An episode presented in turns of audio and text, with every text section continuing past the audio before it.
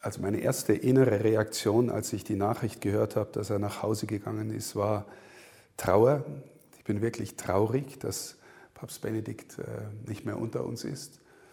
Ich weiß aber aus vielen Begegnungen mit ihm, dass er die Sehnsucht gehabt hat, nach Hause zu gehen. Ich weiß, dass er den Wunsch hatte, mit Christus vereint zu sein. Christus war so sehr die Mitte seines Lebens und Denkens, dass er sich, glaube ich, persönlich immer noch gefragt hat, Herrgott, warum lässt du mich so lange hier und äh, keine persönliche Antwort auf diese Frage gefunden hat.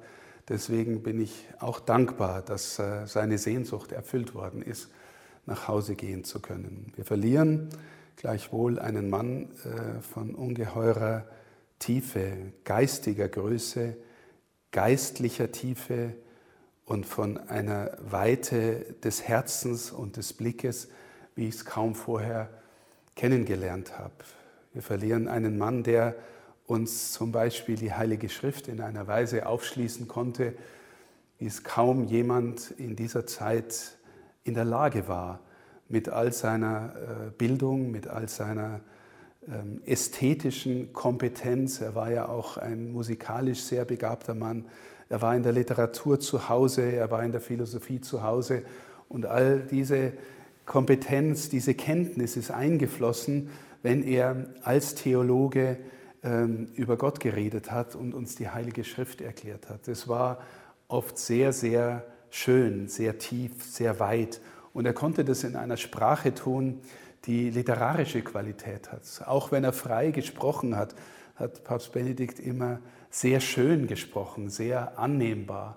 Das sind Dinge, die, die mich im Nachhinein immer noch begleiten werden. Und wir, wir werden, glaube ich, auch erst mal äh, eine Zeit brauchen, bis wir erkennen, welchen äh, Schatz an geistlicher und theologischer Qualität er uns hinterlassen hat, was er gedacht hat, wie er das Erbe unserer großen Tradition auch für heute uns aufschließen konnte und aufgeschlossen hat. Was ich dann auch immer noch wirklich sehr, sehr berührend fand, war die Einfachheit äh, wie ein Kind. Irgendwie denke ich mir, er ist kurz vor Ostern geboren und ist mit dem äh, Wasser, das in der Osternacht äh, geweiht worden ist, getauft worden, 1927.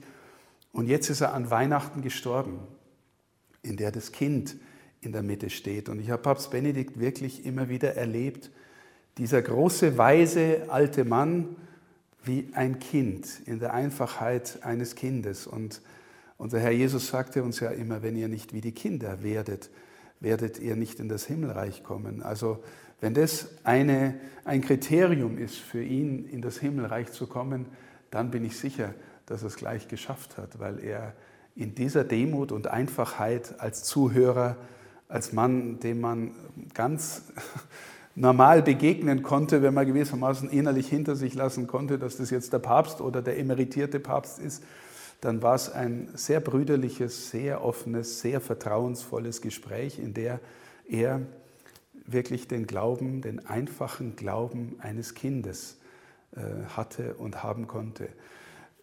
Der Philosoph Paul Ricoeur hat mal gesagt, wir, wir brauchen eigentlich auch als gläubige Menschen eine zweite Naivität. Und das bedeutet, wenn jemand mit seiner ganzen intellektuellen Qualität und Durchdringungsfähigkeit und Fähigkeit, die Dinge zusammenzuschauen, wieder dahin kommt, wo er die Glaubensgeheimnisse in aller Einfachheit wahrnehmen, aufnehmen und auch für sich fruchtbar machen kann. Das habe ich bei, bei Papst Benedikt erlebt. Ein schönes war noch beim letzten Mal, als ich bei ihm war, das war kurz nach unserem Adlimina-Besuch im November, da haben wir auch über die Herausforderungen, die wir in der Kirche in Deutschland haben, äh, gesprochen und auch die Polarisierungen, die es gibt, die Spannungen, die es gibt. Und äh, äh, dann habe ich gefragt, äh, Heiliger Vater, haben Sie für uns einen Rat? Dann, dann saß er so ganz einfach drin und hat gesagt, was ich jetzt als Bischof machen darf, weiß ich auch nicht, aber irgendwie backt man es schon, hat er gesagt. So, das war fast eine Art